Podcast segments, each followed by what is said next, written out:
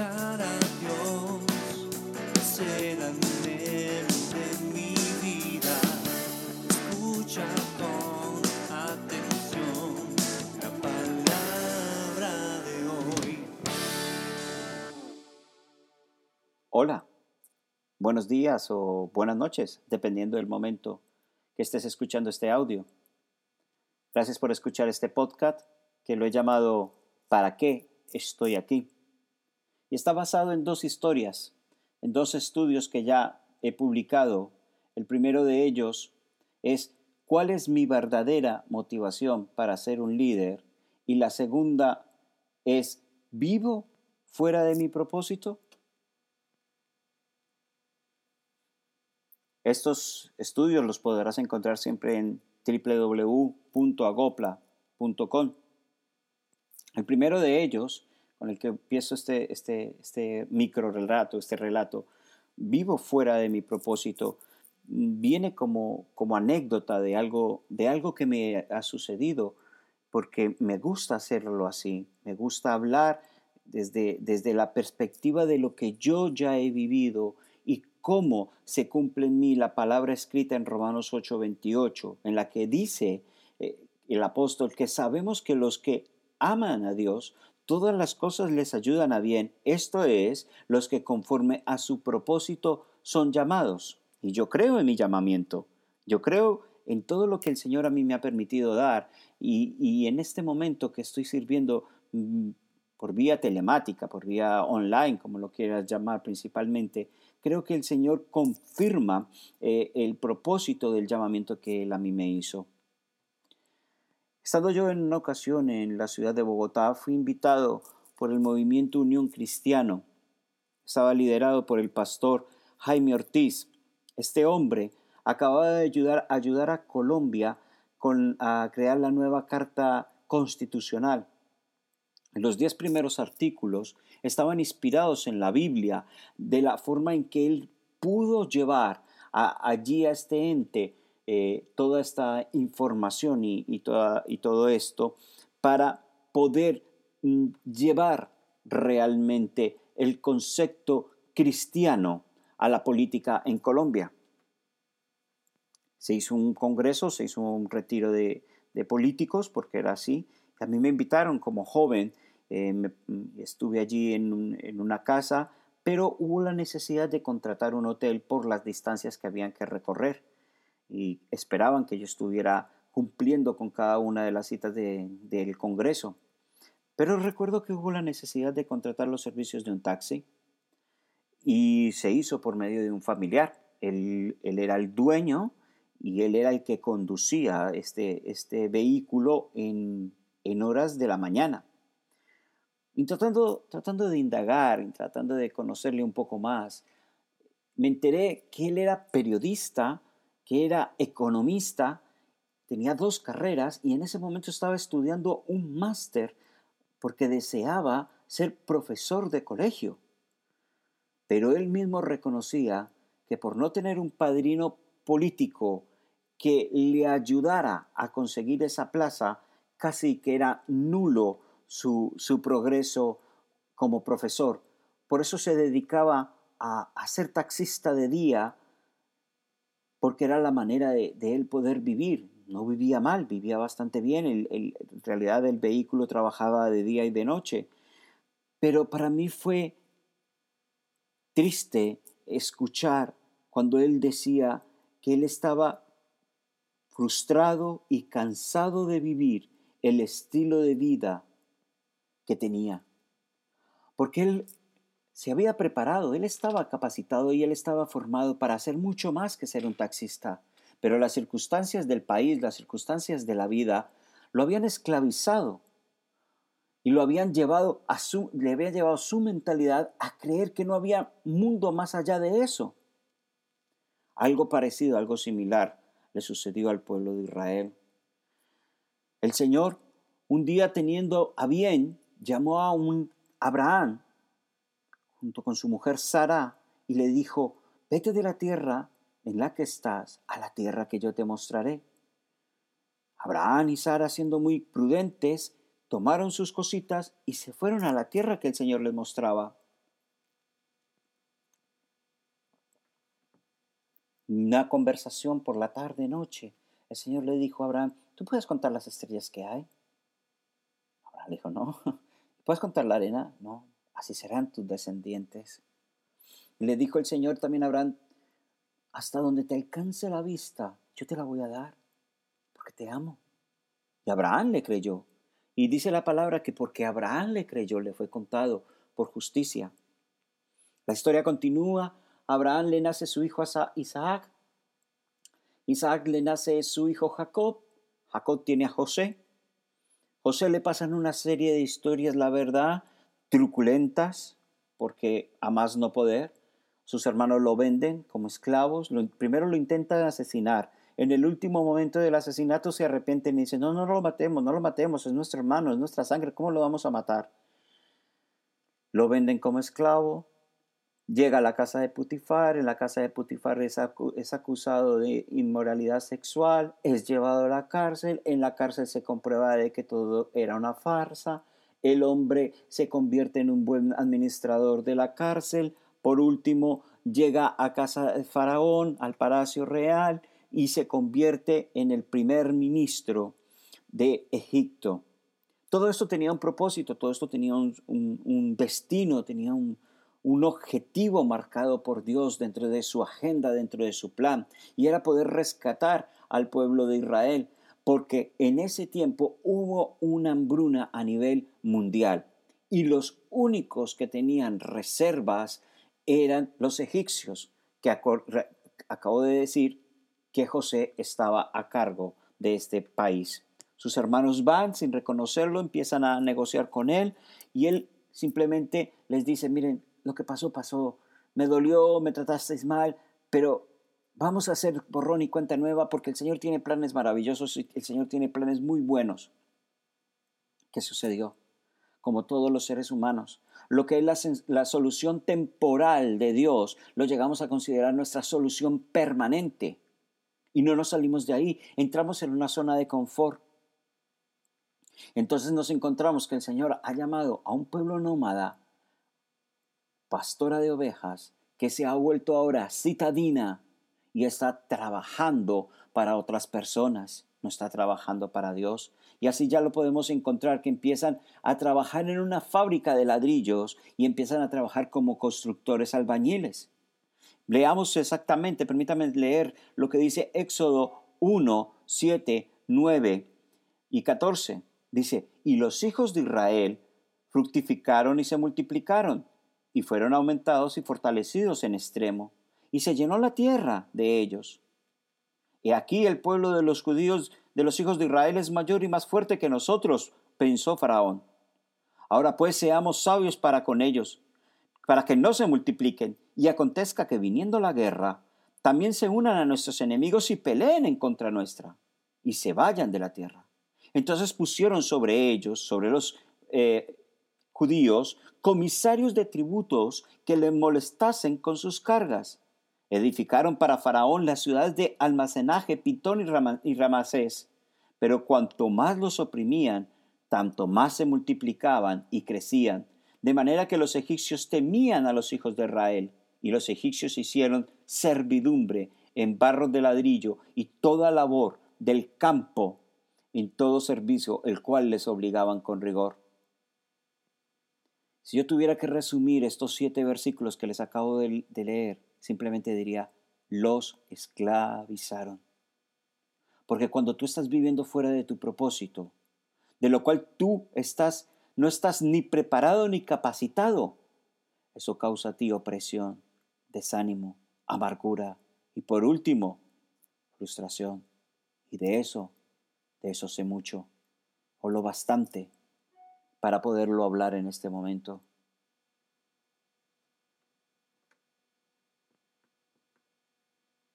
Yo sufrí la crisis del 2008 en España y esto me hizo vivir fuera de mi asignación y el propósito de Dios. Descuidé el sacerdocio y el servicio de la congregación para dedicarme a otros menesteres. Teníamos una inmobiliaria y teníamos otros negocios. Pero aún tengo presente, muy presente, la noche, una, una noche de verano, cuando vino un pastor invitado de Argentina y me dijo que veía sobre mí La frustración. Tenía toda la razón. Era una losa tan pesada que físicamente me reventó los dos brazos. Los manguitos eh, abductores delanteros y posteriores, todos dos, del brazo izquierdo y del brazo derecho, totalmente reventados. Tuvieron que hacerme cirugía para reconstruírmelos. Pero eso había causado en mí la frustración, un peso tan tremendo, una losa tan tremenda que me reventó los dos brazos. Pero como lo que me pasó a mí también le pasó al pueblo de Israel. Ellos se frustraron. Ellos pasaron de ser sacerdotes, de ser pastores, a tener que trabajar en la obra, a tener que trabajar como fabricantes de ladrillos. Y podría seguir contando historias de más gente dentro de, las historias bíblicas, como Balaán, que por no obedecer a Dios desde un principio, desde la primera vez que estuvo Dios hablando con él, casi, casi por su testarudez, el ángel de Dios le corta la cabeza. Otro claro ejemplo es Sansón, que fue un hombre que vivió fuera de su asignación y por eso descuidó su llamamiento y le abandonó el Espíritu Santo. El pueblo de Israel tuvo que haber sido prudente y recordar las promesas dadas a Abraham. Y ellos permitieron simplemente, una vez más, que la asignación temporal se convirtiera en algo permanente. Y es que cuando entramos en nuestra zona de confort, la verdad es que nos gusta. Y esto me hace recordar, no quiero, quiero meter la llaga, el dedo en la llaga, ni, ni echarle sal a ninguna herida, pero me hace acordar de muchos hermosos salmistas, cantan preciosos, son hombres ungidos por Dios para ministrar por medio de la música, pero de un momento a otro tú los ves predicando. Y cuando menos tú lo piensas, se convierten en pastores de grandes iglesias, para años después reconocer que todo ha sido un error, porque no estaban dentro de su asignación y dejar el pastoreo. Pero también en el caso que, podemos, el caso lo podemos ver a las inversas, cuyos pastores, por esa extraña actitud de querer hacerlo todo, no dan la oportunidad a nuevos jóvenes de levantarse en el ministerio. Me refiero a aquellos pastores que no solo predican, no solo dan consejería, sino que también cantan, sino que también recogen la ofrenda, y no porque no haya gente para trabajar en una congregación. Gente hay. Lo que pasa es que si todavía estamos esperando a que sean en, un grado de santidad para que la gente llegue y viva lo que tiene que vivir, seguimos esperando a ser los pastores, permítanme utilizar con todo respeto esta expresión, los pastores toderos, que hacen todos. Ahí es donde me cabe la, duda en, en, esa obsesión que existe hoy por hoy de la titulitis que tienen los seres humanos, ¿no? Eh, buscando un rango superior al otro. Y he visto como bellos pastores ahora son apóstoles, mega apóstoles. Yo comprendo que, ya tenemos el don del Espíritu Santo y que Él se manifestará como Él quiera en ti. Pero si tú eres un evangelista, sigue como evangelista. Si eres un maestro, sigue como maestro. Pero no intentes hacer combinaciones que no son tuyas. De manera personal, yo puedo decir que con el don del Espíritu Santo que tengo yo, Él me utiliza principalmente en el don de la evangelización, me permite ser pastor y me permite actuar como profeta para las naciones. Pero si yo tuviese que definir mi don y por el cual yo tengo que trabajar, es ser evangelista. Ahora, dentro de la iglesia, yo no voy a negar lo que está escrito perfectamente en Efesios 4, 11 y 12, cuando el apóstol Pablo dice, y él mismo constituyó a unos apóstoles, a otros profetas, a otros evangelistas, a otros pastores y maestros, a fin de perfeccionar a los santos para la obra del ministerio, para la edificación del cuerpo de Cristo. Cuando conoces a alguien que que conoce el tema mejor que tú. Es mejor darle, darle cabida, darle espacio a, a las personas que realmente saben del tema. Por eso yo voy a recomendar en este momento el libro Cultura de Honor de Danny Sink. Él expone perfectamente en este escrito cómo deben de estar sujetos los cinco ministerios enseñados por el apóstol Pablo y que fueron ministrados directamente de Jesucristo a él con el servicio a las cartas que el propio Pablo escribió. Por eso yo quiero ahora mismo traerte tres preguntas de reflexión para ya encauzarnos en el siguiente tema. Y es, ¿estás viviendo el propósito por el cual fuiste creado? ¿Estás viviendo fuera de tu asignación, preparación y formación? ¿Necesitas acaso vivir un éxodo para ser libre de todo aquello que te ama y que te oprime? Evidentemente estas son preguntas retóricas que tienes tú que reflexionar en este momento. Porque al fin y al cabo, y, aquí enlazo con el segundo tema, que, el cual está titulado ¿Cuál es mi verdadera motivación para ser un líder? Es ¿qué, ¿qué es lo que hay dentro de ti para que tú puedas dar a los demás? El gran pensador Aristóteles dijo, el que no puede ser un buen seguidor, no puede ser un buen líder. Y yo tengo una hermosa experiencia que viví en el Centro Cristiano Esperanza.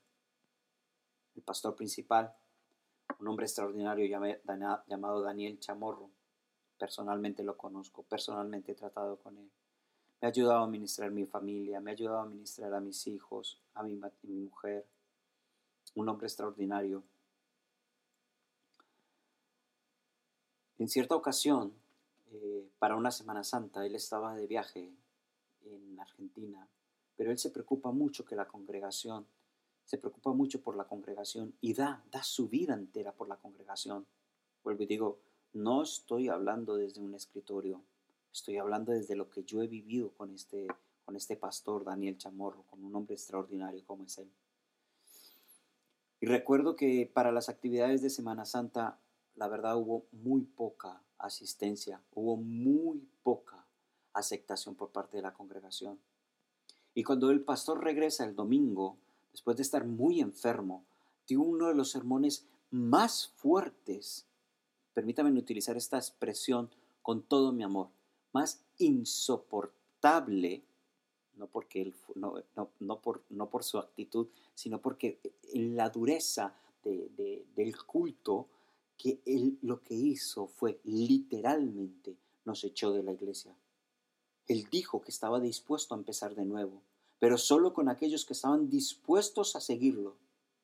Porque si él sabía que si nos decía que pasáramos el río, que si cruzábamos, cruzáramos la avenida, era porque él ya había pasado el río, era porque él ya había pasado la avenida, ya había vuelto y ya había regresado. Y que nos por eso nos motivaba a creerle a Dios y considerar verdaderamente que Él lo envió a abrir una obra misionera en Europa. Evidentemente, 12 años después, yo puedo seguir diciendo que aún escucho los consejos y las enseñanzas dadas por Dios a través y por medio del pastor Daniel Chamorro, porque su testimonio personal, familiar y ministerial hablan más fuerte que todas sus predicaciones. Nuestro amado Jesucristo también estuvo lleno de actos con un simbolismo tal y con un amor tal que aún nos hablan. Su sacrificio en la cruz, por ejemplo. Cada milagro de sanidad que hizo. Cada liberación, desafiando la religiosidad de la época, que no es nada diferente a la actual. Pero la autoridad de Jesucristo, Él se la ganó a pulso. Y me gusta un dicho que se convierte en un cliché, pero es real. Jesús nació como hijo de Dios, pero el ser salvador nuestro fue su decisión. Por eso podemos leer en Juan 13, 1 y 5, 12 y 15, dice, sabiendo que Jesús, el Padre, le había dado todas las cosas en las manos y que había salido de Dios y a Dios iba, se levantó de la mesa, se quitó su manto y tomando su toalla se la ciñó. Luego puso agua en un lebrillo y comenzó a lavar los pies de los discípulos y a enjuagarlos con toallas que estaba ceñido. Así que, después de que le hubo lavado los pies, tomó su manto, volvió a la mesa y les dijo, ¿Sabéis qué os he hecho? Vosotros me llamáis maestro y señor, y decís bien, porque lo soy.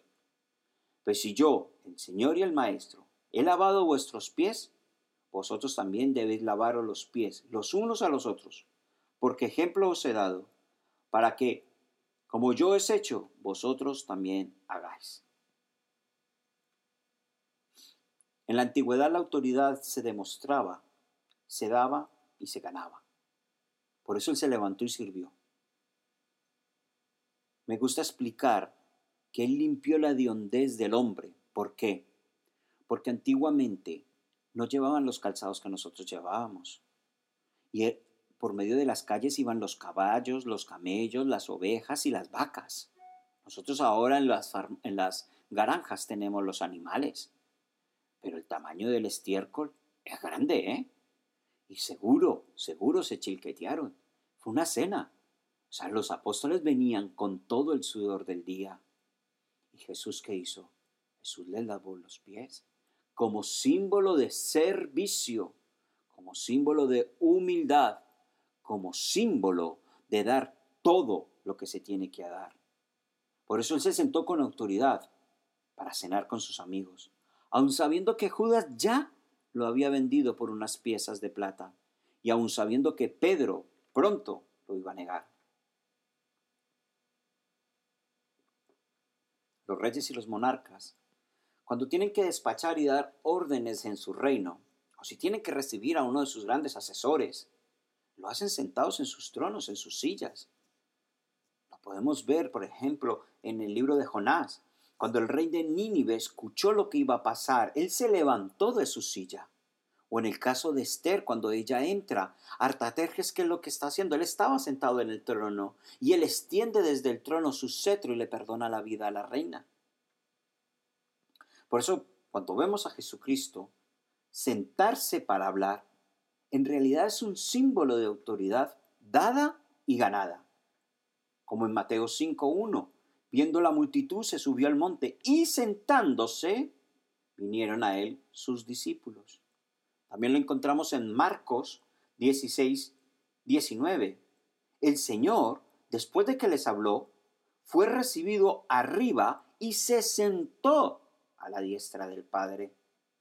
Por último, déjame darte este ejemplo, Mateo 5.1. Viendo la multitud, subió al monte y sentándose, vinieron a él sus discípulos. Lo siento, creo que lo repetí. Pero entonces, aquí es donde caben las preguntas de reflexión. ¿Cuáles son las, tus motivaciones para ser líder? ¿Realmente estás dispuesto a servir? ¿Estás sentado sobre la autoridad dada y ganada? Y por último, ¿estás dispuesto a limpiar la hediondez humana? Esto es algo que a mí me cuesta y me cuesta muchísimo. Por eso el Señor me permite trabajar con las personas que viven en la calle, personas que están en una condición de sin techo, en inglés se les dice homeless, estas personas se pasan cuatro, cinco, seis días con la misma ropa, sucios. Para mí es muy fuerte, es muy desagradable. Pero cada vez que yo salgo a repartirles sándwich, yo le pido al Señor, Señor, dame tu amor líquido. Y puedo abrazarlos, puedo estrechar sus manos, les puedo decir, me dejan orar por ustedes y ellos me permiten orar por ellos. A pesar de que oro en español, ¿eh? Yo, mi inglés es escaso, mi, inglés es el suficiente simplemente como para decir, thank you God. Pero es que predicar desde la información obtenida, por así decirlo, desde un escritorio es muy fácil. Todos lo pueden hacer. Todos pueden hablar, todos pueden predicar, todos podemos enseñar de esta manera.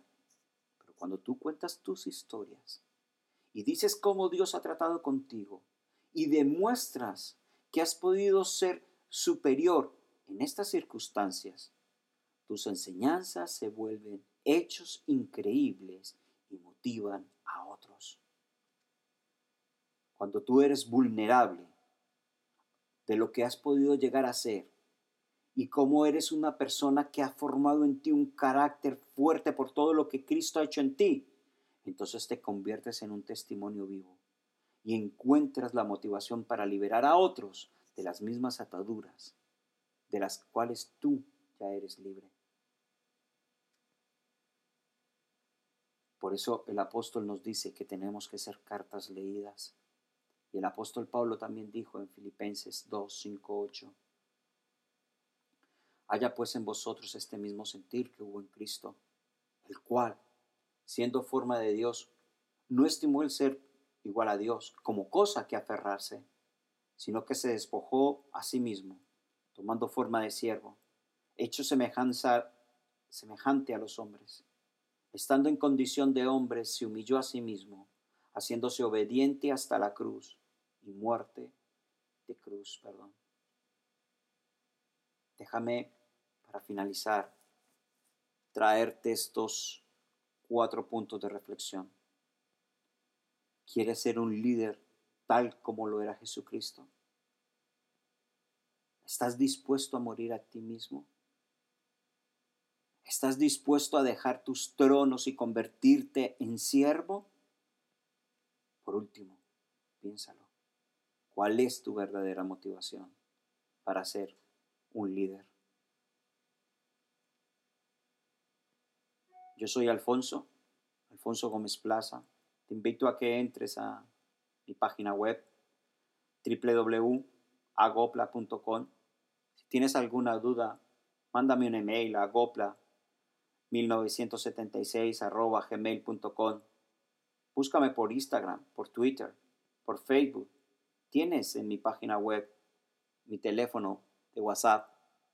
Escucha esta enseñanza por las diferentes plataformas, por Anchor, Spotify, SoundCloud,